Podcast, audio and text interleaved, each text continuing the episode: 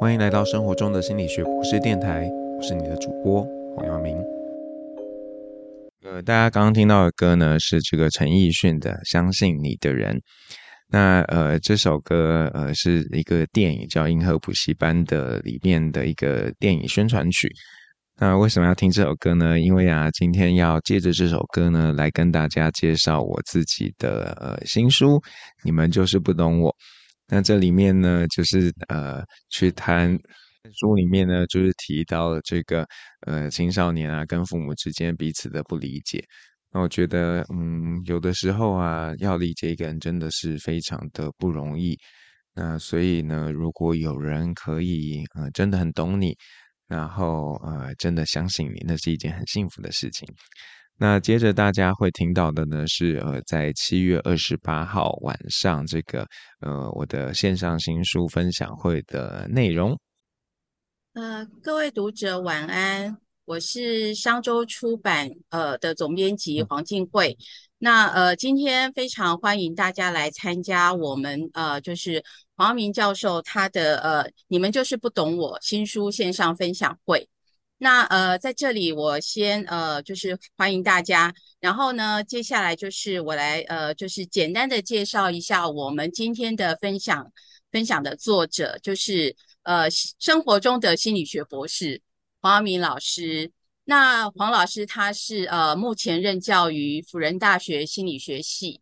然后呢，他是呃，家里有两个小孩，呃，两个小男生。然后呢，他非常的热爱科普，应该是说他很愿意呃为大家做心理学的科普，所以呢，他在呃商周还有呃其他出版社，还有一些报章媒体，然后在国语日报上也有专栏，那呃就是让大家知道说生活中呃怎么样可以应用心理学。那呃因为呃时间是七点三十二分，那陆陆续续有呃。读者呃正在上线，那呃接下来我我们我们就请呃黄教授来为我们进行今天的新书分享会，呃大家欢迎黄教授。好，谢谢静慧，然后也谢谢呃晚上还拨空来参加的大家。我我不知道，单纯好奇啦，应该没有青少年本人在线上嘛？如果有的话，麻烦在聊天室。告诉我们，然后我们要送你东西。对，我想今天应该是家长多一点了。好，那呃，谢谢金慧刚刚的介绍。然后呃，就是 过去呢，在商周有出版几本跟育儿有关系的书，都在这边。那大家也可以再去参考。那呃。对啊，我我的自我介绍，金慧都刚刚刚都帮我说了。那呃，隔周在国语日报会有我的那个专栏，善用心理学学习加分。那大家有兴趣的话，可以上去看。好，那呃，我们来讲一讲这本书。就说为什么会想要写这本书？其实出版业很不景气啊，所以我常常都觉得哦，出书真是一件很辛苦的事情。然后。就会各种的这个心中有很多 OS，但是呃另一方面又会觉得很像要有人去讲一些事情，然后特别是为年轻的这个世代告诉他们一些事情，让他们知道其实呢日子可能没有他们想的那么糟糕，那其实他们可以怎么样做，或许呢会呃有很多不同的看见，对，所以呃这个。就是有这样的念头，已经有一段时间了。因为我们这几年接触到的大学生会觉得，诶，大家看起来样子跟以前又不太一样了，就会觉得是不是我们要再往前面去推进？没办法，不能等到他们到大学之后才想办法去改变他们，这样子有一点点的困难。那当然，第二个蛮大的助力是我们家的老大现在是七年级，然后要升八年级。对，所以这个 也是有很多的呃困扰。那大家如果看了书就知道，其实很多都是我直接跟老大之间的一个对话，然后就把它做了一个记录。那当然有一些不是直接在他身上的，可能是我们的朋友啊，或者是从新闻中看到的事情，那都是跟青少年非常有关系的。那当然最后的推手呢，应该就是。编辑啊，就是总编静慧，然后他在台北国际书展的时候，就带着他拟好的那个大纲，很像合约没有当场带来啦，然后就在台北国际书展的时候，我们就聊了一下，想一下这个书大概要呃呈现的方式，然后于是就这样产生了。那可是啊，其实各位知道，这个书本来不叫这个名字的。呃，在去年，其实我就想过要写一本给青少年的书，然后那个时候呃，就参考我太太的画作。呃，我过去几本在商周的书，就是从不焦虑的心理课开始的几本书，都是呃封面的主图是太太画的。然后那个时候在想说要写一本青少年的书的时候。我就呢，从太太的画作里面啊去找了一幅，然后我觉得对，就是这一个，然后我就觉得对，这张图真的太好了，然后我这个书名就要顺应着这张图，叫《青春期也是值得期待的》。那这个书名呢，被保留到很后面的的时候，因为到。最后，呃，这个各位如果稍微熟悉出版流程的话，其实出版社都会针对呃书名啊、企划啊，在内部去做讨论。然后那个时候到很后面的时候，这个书名还都一直存在哦。我们一直都觉得，诶，应该就会是这个书名了。可那个时候有另外一个书名，就叫做《你们就是不懂我》，然后，呃，就觉得很像也可以。那我们就做了一个试调，就是针对家长，还有针对这个青少年，然后家长几乎都选了青春期也是值得值得期待的。可是我们最希望的 TA 呢，青少年多数都选你们就是不懂我，那所以就完全毫无悬念的 选了你们就是不懂我。那换了题目之后，你们就是不懂我就没办法搭配这个这个封面嘛，所以就。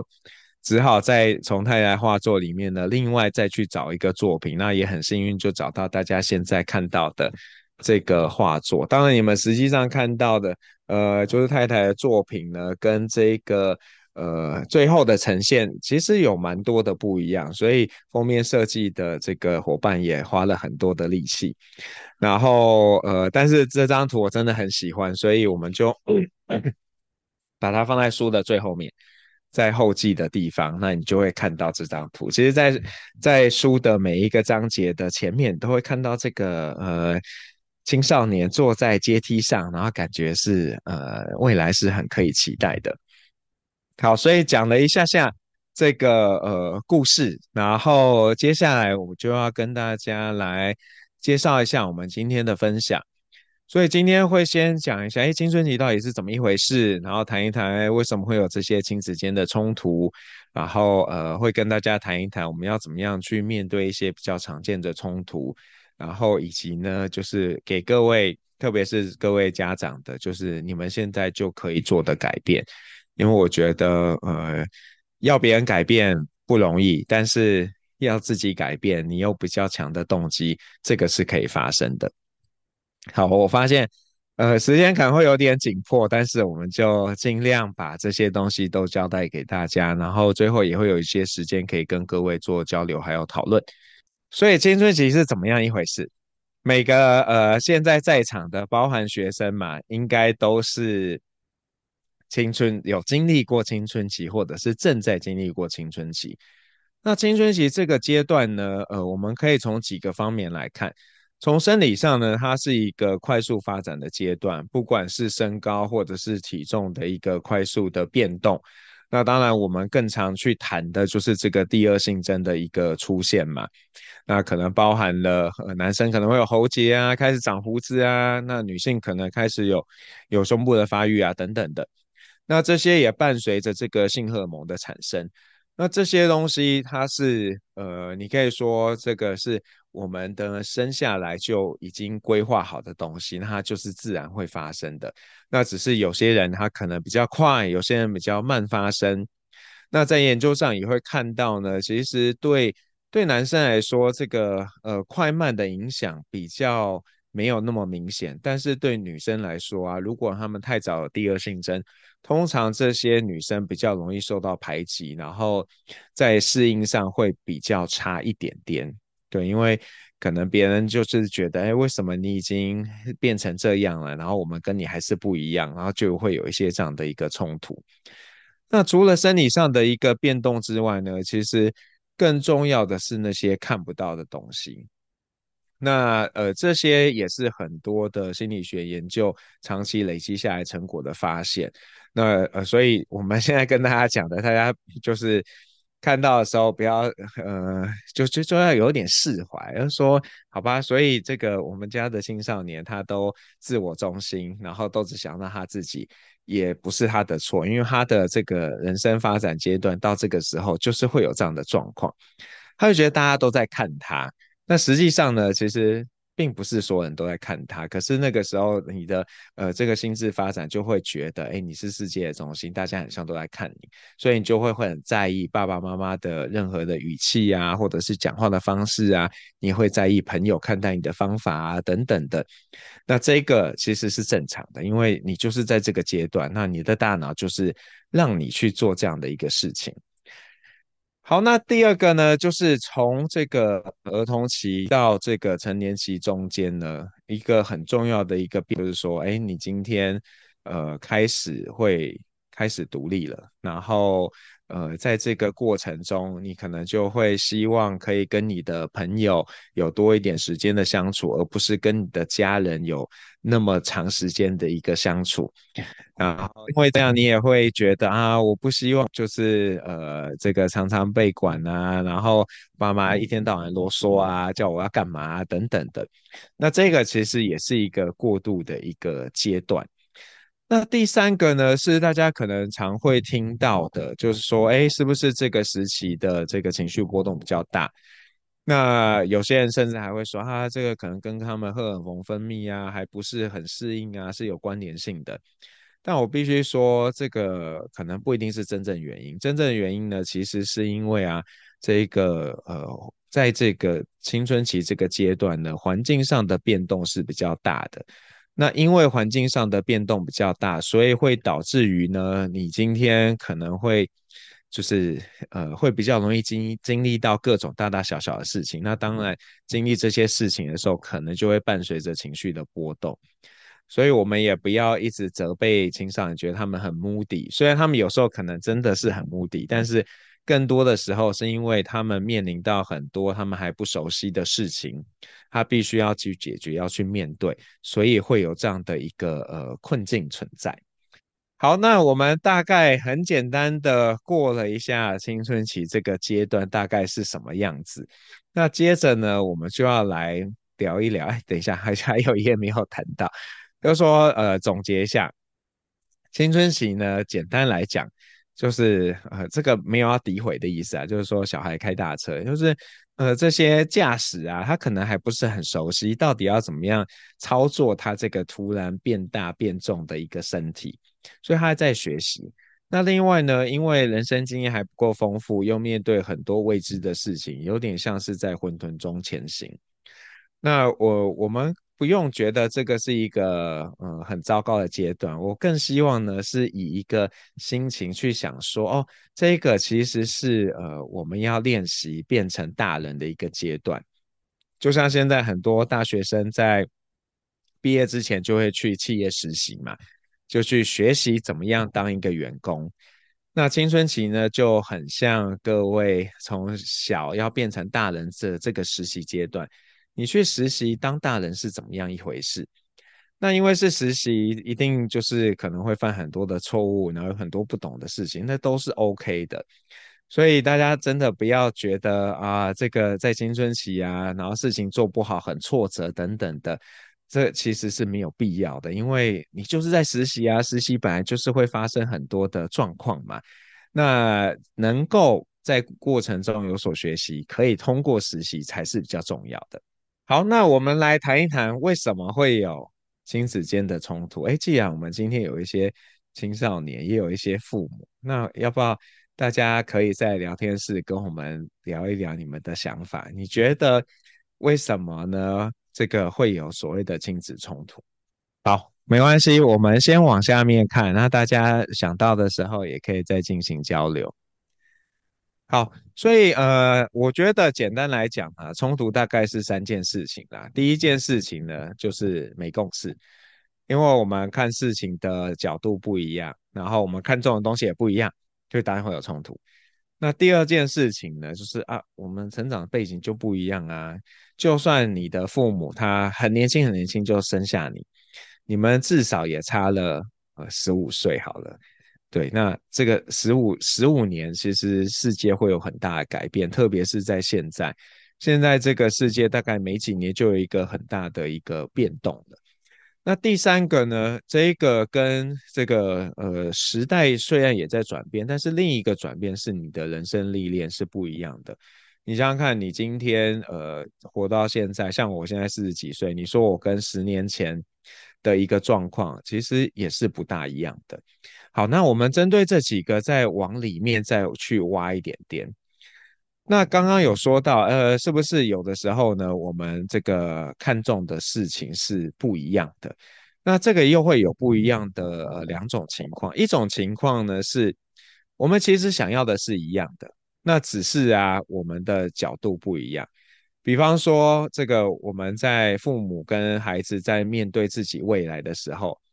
那爸妈可能会觉得啊，你应该有好的发展啊，然后呃，最好不要学坏啊，可以做一个成为一个有用的人嘛。那身为父母可能都有这样的心情。那小孩的心情呢，他可能也是希望他自己可以呃成为一个好的人，但是呢，他可能会觉得，哎，他会有一点点的焦虑，他会不知道我的未来到底在什么地方，然后会觉得这个很像有趣啊，我可不可以试试看？那个有趣，我可不可以试试看？所以大家其实是有一个呃看起来是相近的目标，但是呢，切入的角度不一样。那像父母可能有时候就会觉得，哎呀，你就是要做什么样的工作，这个收入比较好啊，会比较轻松啊，等等的。可是对小孩来说，他会觉得。嗯、我想看重的可能不是轻不轻松，是不是呃收入很好，我可能是希望做一件有意义的事情，或者是我希望做一个我喜欢的事情。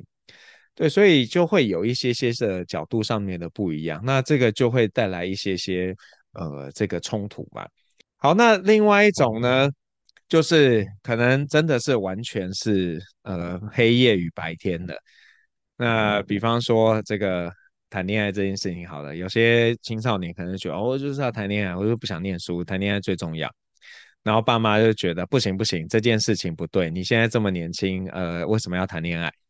那这个时候就会非常的糟糕。那我们也确实听到了很多有点哀伤的故事啊，不见得是谈恋爱，而是可能父母对孩子未来的选择上面有一些些的呃歧见。结果嘞，就变成冷战，完全不讲话。那你说完全不讲话，那最终会怎么样？你能逼着他去考试吗？可能也不一定哦。就算你把他送进考场，他也可以不写啊，对不对？所以呃，这个当这个呃没有共识的时候啊，呃，看哪一方愿意稍微退让，才有一些转换的空间。不然的话，这件事情它就是会僵在那边。好，那呃，第二件事情呢，为什么会有这些不同？一个很大原因，真的，我们所处的时代真的不一样。我我们就举很极端的例子啊，就是在我年轻的时候，可能大家几乎每一个家都会订报纸，然后呃，我们可能还会听 CD 嘛，会去买 CD 买唱片。可是对现在的小孩来说，这两个东西可能都已经是过去啦，对不对？他们已经不用这个东西了。那现在可能有手机，然后现在呃又会有人工智慧快速发展，所以他们可能写作业的方式也会跟以前是不一样的。那另外呢，除了这个物理上面的不一样之外，整个社会的大氛围或者是主流的思思维也会有一些些不同。比方说，呃，父母辈的，像我这一辈的，我们可能在小的时候还是会，呃，蛮需要去服从权威的。然后大人也会跟你说啊，你不要乱想，不要想这些有的没的，你就好好乖乖做什么样的事情。那这个是我们那个时代。那虽然在现在孩子们所处的时代呢，这样的东西感觉上很像还在。但是会有另外的力量发生的嘛，就是会有一些力量鼓励他们要自主啊，鼓励他们可以去做多元的探索啊。那还有一个很大的不同就是，呃，在以前呢，你可能可以终其一生都做一件事情，可以用同样的方式来做事情，但是在现代啊，这件事情不太可能发生，因为世界一直快速的在滚动。那如果你没有跟着去改变的话，你就会跟不上这个呃时代的潮流了。所以这个这件事情是非常明显的一个不同。那也就是说，我们今天身为父母的，当你今天发现，哎，你跟孩子想事情的方式不一样的时候，你也要问问自己，哎，你这个东西在你那个年代适用，在现在是不是还是适用？不要总是拿你自己以前的例子说哦，我以前那个怎么样怎么样，然后就可以了。那你现在，我觉得你也是可以的。呃，其实不见得是这样的。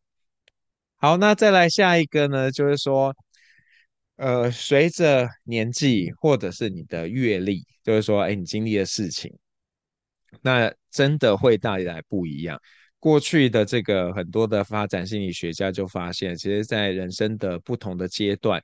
呃，他们所谓的这个发展上的关卡是不一样的。那在呃不同的时候就有不一样的关卡。那当然，你侧重的事情就会是不一样的。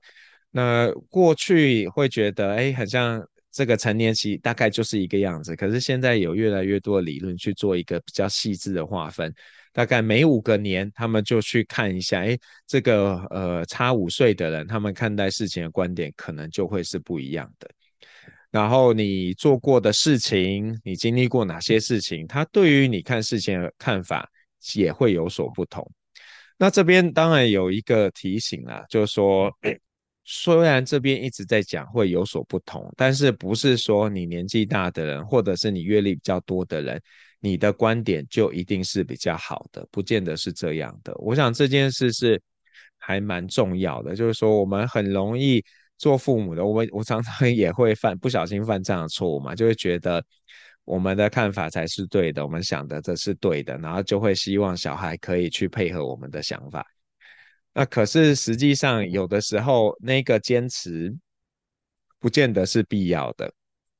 像我们很常发生一件事情，就是呃，我就希望孩子，我希望他做什么时候他可以赶快去做，因为我说你不去做，你就会忘记。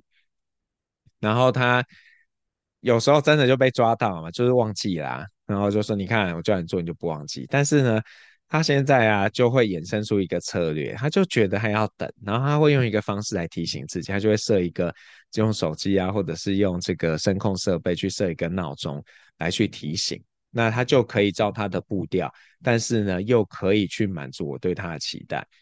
那当他这样做的时候，我也没办法说什么啊，我我就觉得好啊，反正你时间内做完了嘛，那就 OK 了。对，所以这个是呃有一些些的不一样。那我想大家可能在生活中，通常不见得只是针对青少年，你在生活中很多时候呃难免会遇到一些冲突。那在面对这些冲突的时候呢，我觉得一件事很重要，就是呃我们必须是以尊重为前提。这个是要真心的尊重而不是嘴巴上的说哦，我尊重你的想法，可实际上都没有尊重。你知道，刚刚我们有前面提到了青少年其实非常的敏感，很自我中心，所以呃，他们很容易会因为你的风吹草动或者是你的语调变动，就觉得你不尊重我。那你可能没有那个意思，至少你呃很明白的不想要。没有那个意思，可是你可能潜意识底下是有那样子有点不屑的意思的，所以呃怎么办啊？我们就要真的真心诚意的，能够好好的是把尊重放在最前面的位置。对，我觉得这件事情对一些父母来说会比较为难，因为可能你从小的养成就是家里就是有一个。就是有辈分的不同嘛，那父母跟孩子之间就是有一个辈分的差异。那为什么我们就要说，哎，你得要在同样的位置？嗯，我觉得这倒不是说一定要把大家尊重不等于就是要放在平等的位置，而是我尊重你，你也尊重我要给你的东西。那我们还是可以看到彼此可能是有某些差异的。那这个是大家可以先放在心上。那如果你没有把尊重放在最前面的位置啊，其实后面的都不需要去谈。好，那另外呢，呃，我们在有冲突的时候，我们当然会希望最好有一个共识嘛。可是有些事情啊，可能是很难有共识的。比方说，你跟孩子对某件事都有一个很，就是有所坚持，大家都不愿意退让。那也没有办法，既然就是这样，那大家就呃让彼此知道，哎，我的底线是什么。然后你只要没有越过那个线，那我就不要求你。像我们之前跟孩子呃就是互动的时候，有时候我们就会觉得，我希望大家可以一起出门，他就觉得为什么要跟你们去一些我不想去的地方？然后他就觉得他不想。那我刚开始会比较强势，但是我后来就觉得，好啊，既然你不想，那也没关系嘛，那你就在家里。但是我们会希望你可以做哪些事情，然后呃，如果我们要跟你联络的话，有一个方式可以跟你联络。那所以就给他一些空间，然后我们也变得比较放松，因为就不会看一个一个臭脸青少年跟你一起出门嘛，那大家都彼此都开心，所以这个就是。没办法得到共识，但是得到一个妥协的一个做法。好，那另一个呢，就是呃，其实很多的事情啊，真的没有什么对或错，然后这个完全就是一个观点上的不同。那我我觉得做父母的，其实很多时候真的要好好的问你自己，就是说，哎，你今天为什么会坚持某件事情，或者是你觉得他一定要怎么样？当然，你觉得这一定要怎么样？背后有你的一些思路，比方说，你希望他好好念书，你就觉得，哎，好好念书，他才可以有选择权，他未来才可以决定他要怎么样。可是你的孩子可能会觉得，嗯，我觉得我的未来已经很清楚了，我就是想要做某件事情啊，那我就可以好好的专心去做那件事情就可以了嘛？为什么一定要我去怎么样怎么样？对，所以呃，这个你说一定是你对吗？不见得啊，因为很多的对或错都要看在不同的情境底下。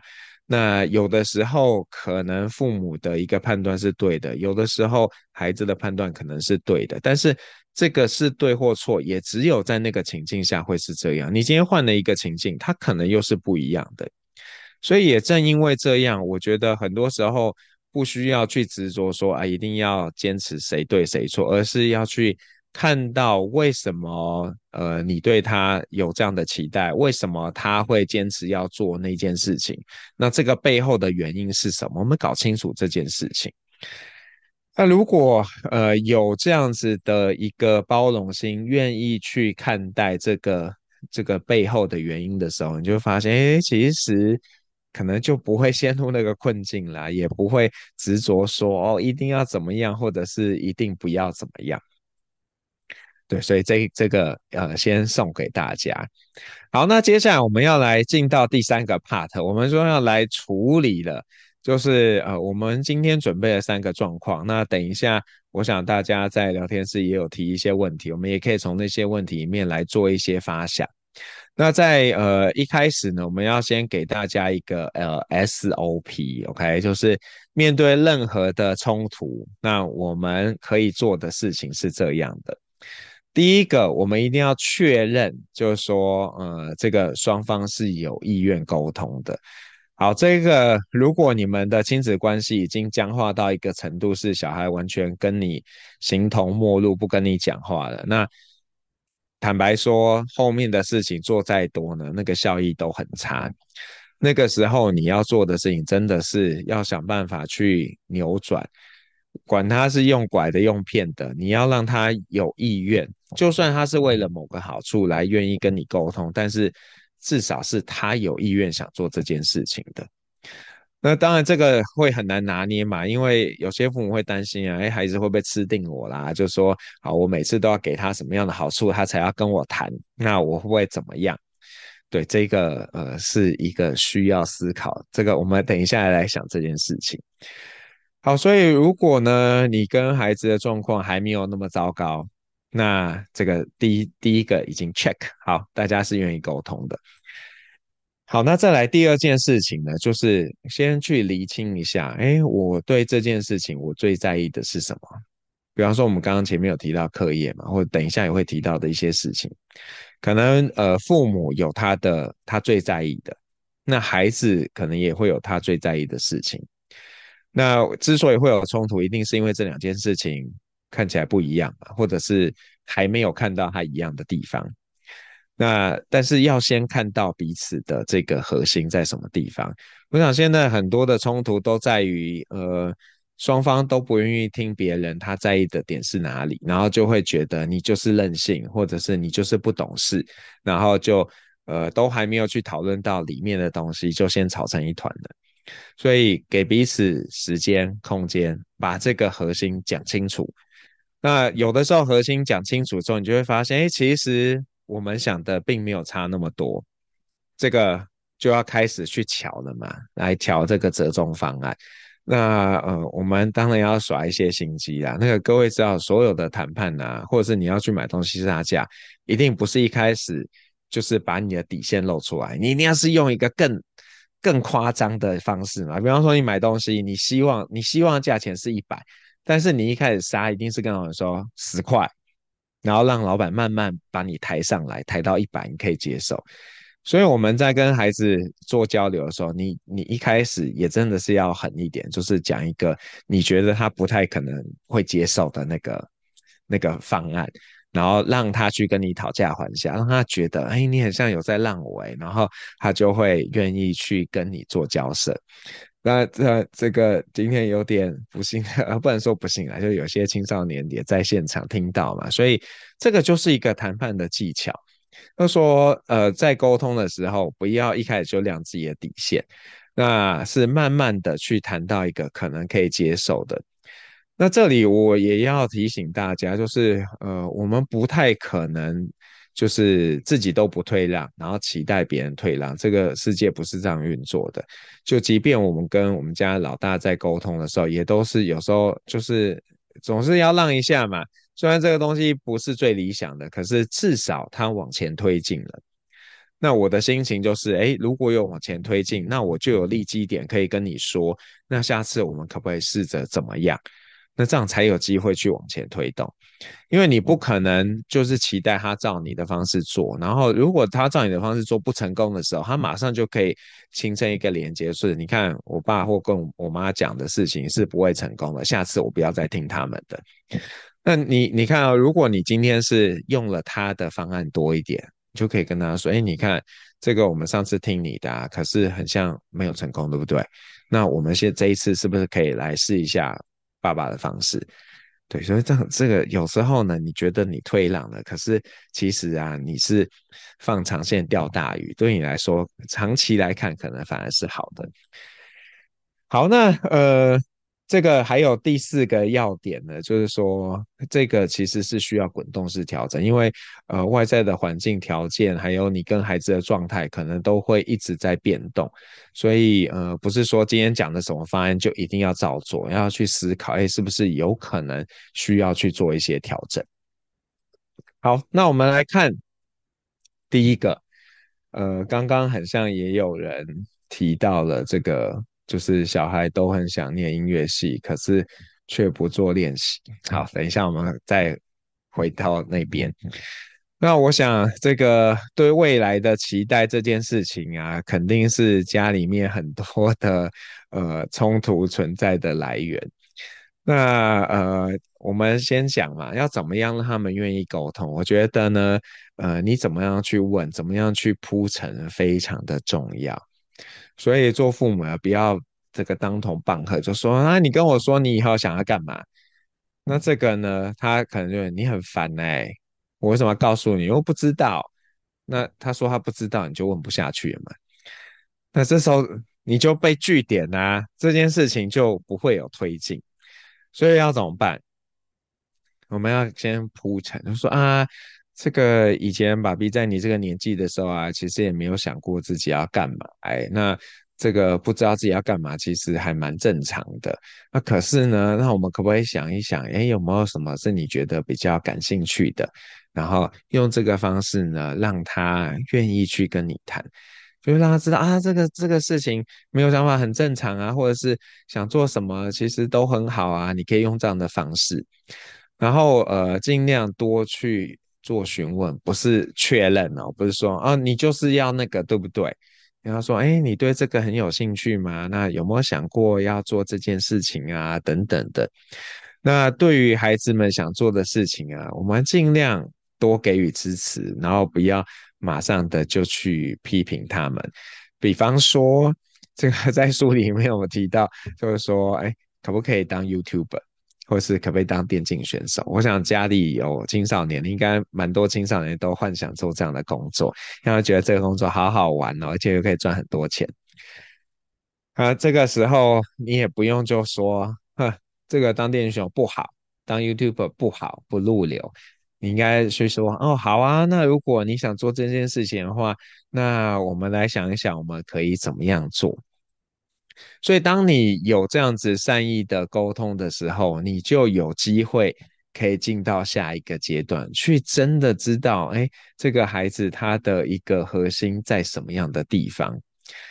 好，所以呃，这个我以这个问题来做想象，就说，其实呢，父母的一个核心可能是真的啦。我觉得父母都是很很爱孩子的，就是不希望孩子吃苦，然后也希望孩子可以有一番成就。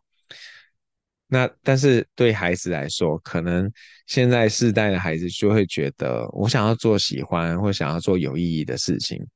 所以，呃，他们可能会想要去做什么 Teaching for Taiwan 啊，或什么的。那父母有些父母就觉得做那干嘛？然后你这样你的人生怎么样怎么样？那可是问题就是，呃，我们真的看重的事情是不一样的。有些人做他喜欢的事情，他觉得很有意义，他很开心啊。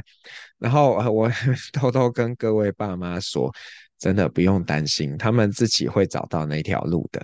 因为像我们有一些学生，就是抱持着憧憬，然后就觉得我要做有意义的事情，就去了 NPO、NGO 去工作，然后做了一段时间之后呢，也不是说没有成就感哦，但是你就是还是会跟你周遭的同学啊什么比较嘛，就会发现，嗯，怎么我有同学呢，也跟我一样差不多忙，可是他赚的钱很多诶，而且常常在度假诶，那我为什么还在这边呢？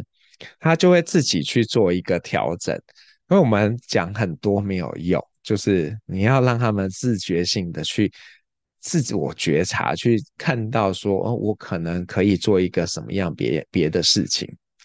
那我觉得这个有一个人生的转变了，在比较年轻的时候可能会比较理想，会觉得想做自己。呃，这个觉得很棒、很有意义的事情，但是随着 年纪越大，会慢慢越来越务实。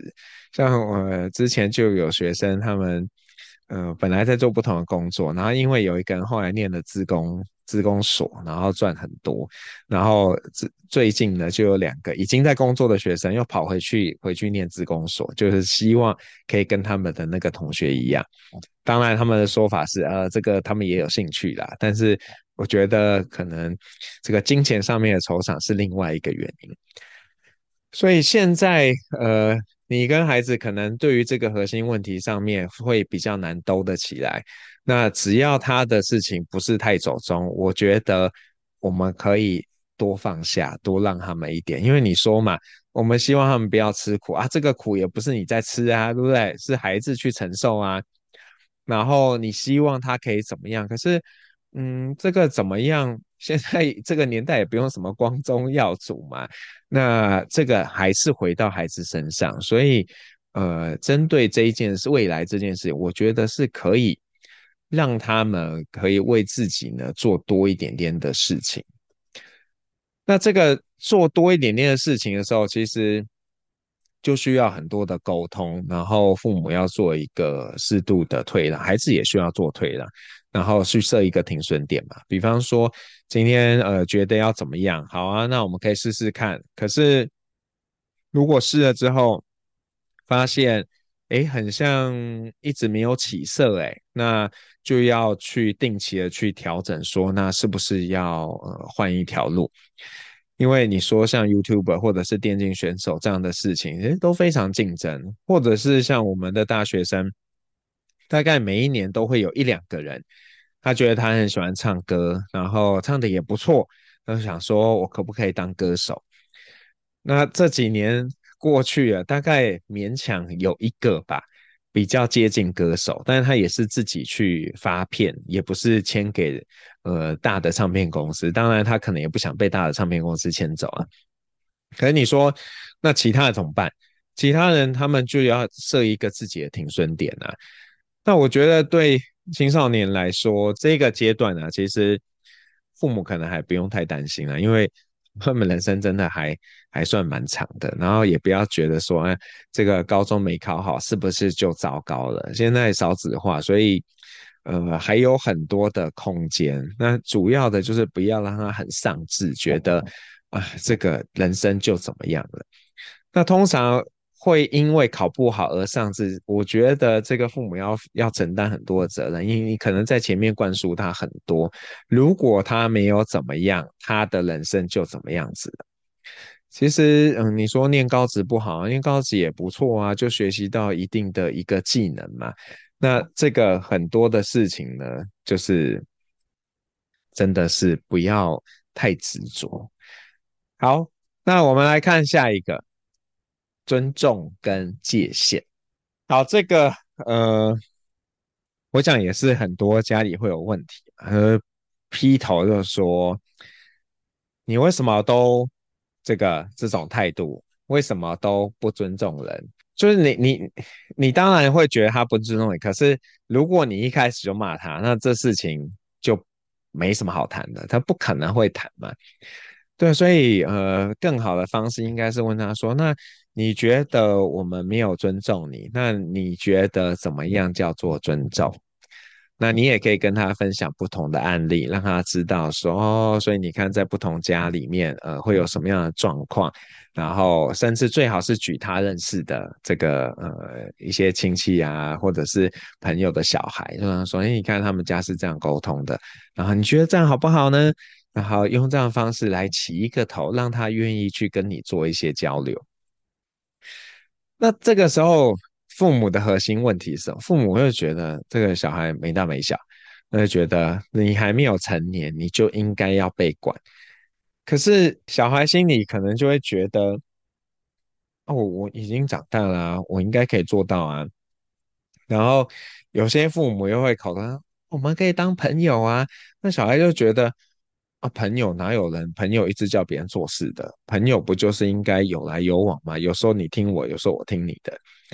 那这个是大家，你看这个大家看重的事情就不一样嘛。那当你有意识到这个不一样的时候，你才可能再往下去动。你可能就可以去谈说，好吧，那我们可以约定怎么样的一个自由度？像我前面提到了，我们让老大可以呃自由决定，不要跟大家一起。出门一起去干嘛？那这个就是约定出来的。然后有的时候可以呃赋予一些奖赏或惩罚，然后让他知道哦可以怎么样。那第三件事情呢？刚刚我们有说，哎，可以拿别人案例做分享，但是呢，这个要非常小心啊，你不要。呃，不要随便拿别人家小孩的表现来跟你家小孩的表现去做比较，这样会形成一个压力。我们刚刚在谈的是这个沟通的形式，可以去做一个参考，但是呢，不要拿别人家的一个表现来跟你家里的小孩去做比较，那这个绝对是大叉叉，完全会失败。好，那我们进到。第三个冲突啊，这个冲突应该是很多家庭都有，我不知道有没有家已经弃械投降了。那这个非常的困难嘛。那这个 我觉得第一件事情啦，就是呃，你不可能只检讨小孩，OK？因为你自己如果整天都是滑着手机，然后你跟你小孩说你不要一直用手机，这个是完全没有说服力的。所以这个放在最前面，那你也可以很直接跟小孩说：“哎，爸比很像用太多了啊，我觉得你用的也蛮多的。那我们可不可以来谈一谈，我们要怎么样去降低这个的使用？”那对这个东西的使用，父母的观点可能当然一个一定是很担心，说他会不会花太多时间在用这些产品，然后都没有好好去做该做的事，不见得是学业，可能就是该做的事都没有做。那另外，当然我们也会担心，哎，这个视力受损。好，这个是父母的担心。但小孩就会觉得，嗯，你不让我用，那你就是在剥夺我的自主权，你在剥夺我的乐趣，你在限制我去做事情。所以两造的观点是非常不一样的。那这个时候就真的要去呃去谈嘛，去了解说，好啊，那可以怎么样接受？那像我们跟哥哥对手机这件事情，其实进行过好几轮。就是我们说好，那你在手机上你是想要玩手游吗？手游的话，我们觉得手机不太好，可以用平板，因为平板画面比较大。但是手机不是一个好的媒介。那如果你是希望跟同学社交的话，那可以。但是我们有一个。就觉得这个社交应该是跟有意义的，就是可能在实体生活中有认识的人啊，因为你以你这个阶段可能还不适合跟陌生人去交朋友，因为有可能会被人家骗啊，或者是什么的，所以这个就是我们给他的一个条件。然后呃，我们也会跟他说，哎，那如果你今天真的要用的话，可以来外面灯光比较充足的地方再来用。那甚至也可以跟他说，那。呃，我们可以用什么方式来去呃降低这个的使用，降低这个的东西的依赖等等的，所以就是要去谈各种的方案。然后我们的手机方案第一阶段，嗯，有一段时间成功了，因为那个时候就是呃，他本来是平常是不能用的，但是后来就有给他一定的时间，但是他要考试要达标。然后呃，有一些生活习惯上面的要求，那有做到的话才可以使用。那但是中间又发生了，也有一次他就是晚上睡不着，又开始在用，然后又又被我们收回来了。那这个就是一个很漫长的战争。然后我觉得这件事情是呃，每一个家庭每个孩子的状况都不一样，所以大家可以去想一想。问问自己，问问孩子，那你们对于这个三 C 的时候，你最在意的点在什么地方？你当然可以现在管他很多，但是各位要知道，他总有一天会离开你的这个魔掌。比方说上大学，然后他就可以自己使用了，那你还可以管他吗？你可能没有办法管他。那与其呢，让他在后来才失控。还不如在现在呢，就跟他去 work out，去找出一个适合他的一个使用方式，让他可以因为这些东西而受惠，而不是因为这些东西而带来了很多的麻烦。好，那呃，我们接着呢要给大家一些建议，就是说各位现在就可以做的事情。好，这个呃，当然我准备的时候是以父母的观点为主啦，所以呃，青少年朋友呢，可以把这些事情呢告诉你的爸妈，说这是黄老师说现在就可以做的。好，第一件事情非常非常的重要啊，请各位爸爸妈妈要照顾好自己，你一定要照顾好自己，你才有能量去照顾好你的孩子。那我们也是上班族啊，也会知道，其实很多时候你一天上班回来，其实早就没力了，然后孩子又在那里给你乱，真的是心情会很差。所以如果你觉得你那天状况不好，也不用勉强自己，就跟你小孩说：“哎，今天没有办法，那个爸爸要休兵，然后呃，我希望你做到这些事情啊，其他的你就自由管理、自主的去处理。”那呃，一定要记得，就是给自己适度的休息。那如果你没有做这件事情的话，其实不会走长远的，好吗？这一个是各位绝对是可以做到的。好，也不要太为孩子的各种事情很多的烦恼，因为有些爸妈真的会很焦虑，焦虑孩子成绩不好，焦虑孩子是不是呃交了坏朋友，焦虑孩子怎么样，结果焦虑了那么多，自己的事情都没有顾好。那麻烦你一定要先顾好自己。好，那第二件事情呢，就是呃，要请各位真的要多练习，去看到到底孩子需要什么东西。那我们刚刚一直有说，我们其实很容易看事情的观点会是不一样的。那你要想想，从你孩子的角度来出发，去想一想，诶，他可能需要什么？那在我们家。因为我太太都念心理学嘛，然后我们常常跟我小孩说：“我说你现在心里应该是这样想的吧？”然后老大就会带着一个有点不甘愿的微笑，他觉得虽然不想承认，可是你们又讲对了。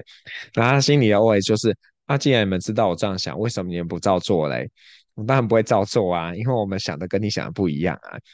那但是我觉得看见是很重要啊，看见跟要不要配合他，这个是两码子事。但是你至少有看见，有看见的时候，你会稍微去留意，去想一想，检讨一下你对孩子的期待跟要求是不是有一点不合理。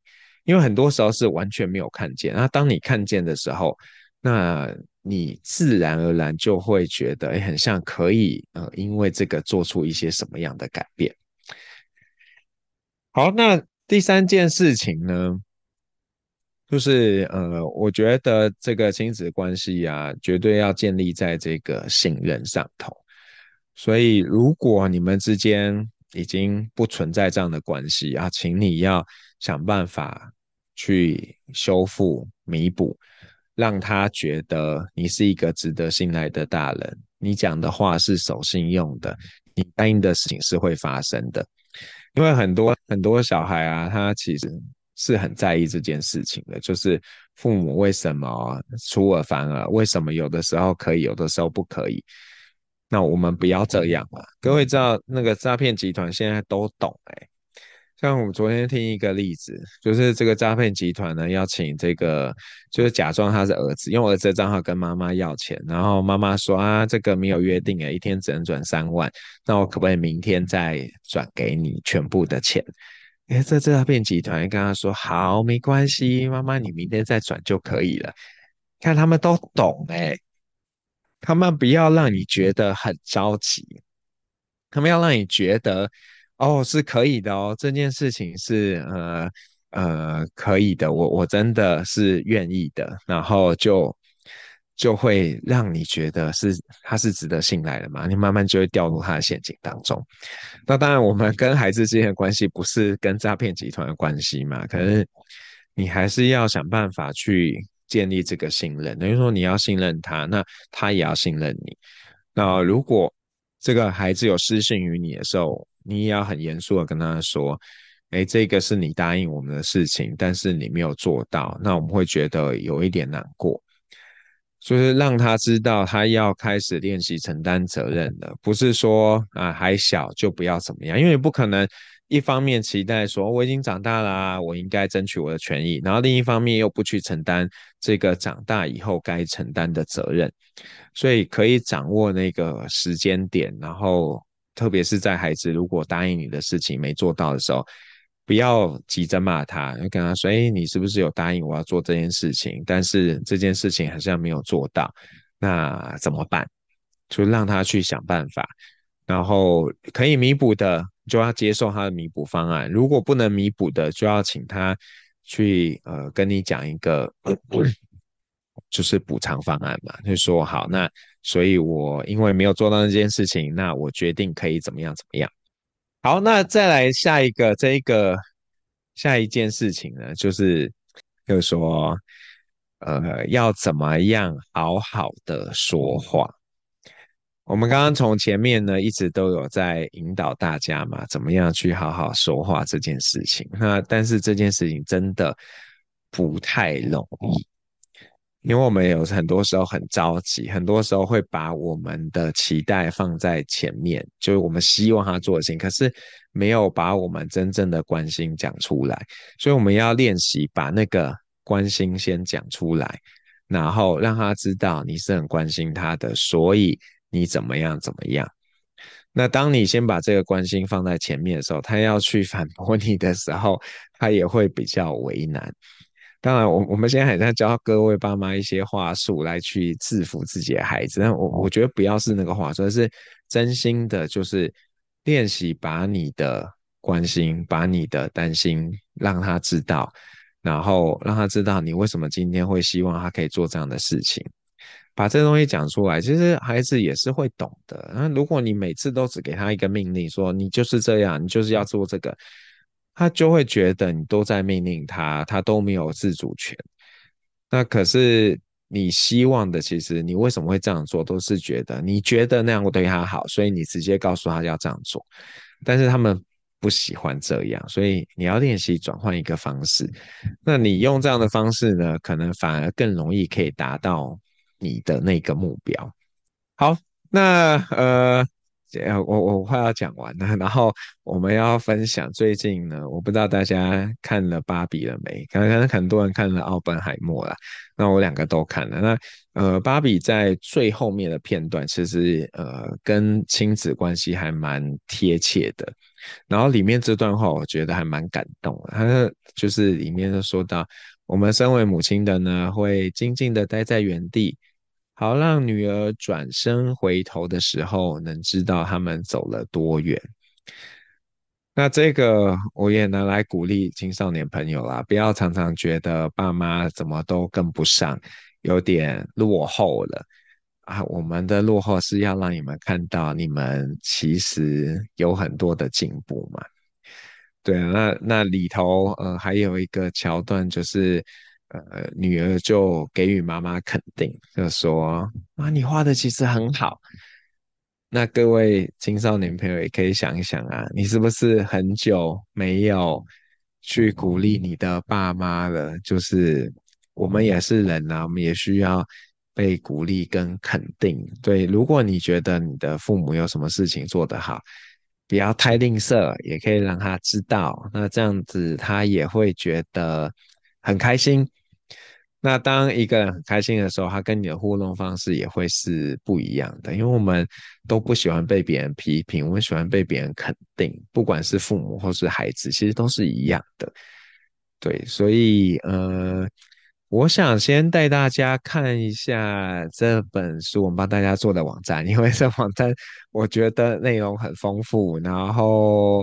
呃，请容许我先，我先把网站开好，然后我切一下画面，让大家看一下，然后我们再呃来回答一些大家的问题。后，好，那我先换一个分享，嗯，我看一下是不是可以很顺利。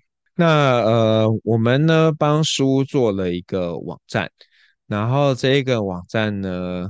呃，有很多的东西，比方说，我们有把这个书斋都有放在这边，就是现在已经问世的啦，有在媒体上露出的书斋都放在这里，所以你可以直接点就可以去读到这个书斋了。然后还有呃，影片包含了我们嗯。这个书宣传的第一个节目其实是这个《全明星攻略》，当然这跟书没有太大的关系啊。可是就是他们有机会让你去打书嘛，他这一集还蛮好看的。好，然后呃也有把一些专访的内容放在上面，然后会陆续的在更新。那像今天的内容，我们之后呢也会放在这个我的 Podcast 上面，然后再跟大家分享。然后下面我们之前有做了一些小短片，那我们声音关起来，我看要不要听，没关系，大家可以回头再看这个网站。哎，可能要请小帮手帮我把网站的链接打在聊天室，那大家就可以等一下看到了。好，所以有青少年的，然后有父母的，那这个是我们中间有邀请了这个。这书还没有出的时候，就请我，呃，在中学服务的一些学生帮我发给他们的学生来填，就填说，哎，父母有什么不懂自己的。然后有一个比较有趣的呃桥段，就是呃有一个学生发了这个给学生填之后啊，哎，就有两个。呃，同学呢，本来是没有去辅导室报到的，就填一填之后，觉得自己好像没有很被理解，然后就去辅导室登记，要找老师聊聊。那、呃、听起来好像有点不是那么理想，但是我觉得，呃，提早发现沟通上有状况，然后尝试去解决，总比等事情爆发之后来才去面对是更好的嘛。预防胜于治疗，对不对？好，所以在呃有父母的，也有小孩的，然后呃这本书里面因为有提到蛮多的歌曲，所以有一个 Spotify 的一个歌单，那你可以在这里就可以听到所有在书里面有提到的歌。然后因为我很喜欢看电影，所以书里面也提到了很多影视作品。那我们也把这个影视作品的连接放在一个播放清单，所以你可以点这个就可以。看到这些作品的，其实还蛮有趣的。好，那然后当然就是购书链接啊，这边你点下去之后就会看到各种的购书链接，所以大家可以在自己喜欢的平台上面去买书。那如果大家刚刚听的意犹未尽呢，这个在九月二号的下午两点到四点，我和许世旷老师呢也会有一个呃对谈，那欢迎大家也可以参加。然后如果你是 KKBOX 的用户呢，接下来也会听到的歌是这个陈珊妮的《成为一个厉害的普通人》。那为什么要点这首歌呢？因为在书的这个宣传过程当中啊，很多主持人都会提到书的其中一个篇章，就是可以当一个普通人吗？那所以就用这首歌呢送给大家，让大家也想一想这件事情。那你想要知道我在书中谈了什么吗？那就要找书来看哦。生活中的心理学博士电台，我们下次再见。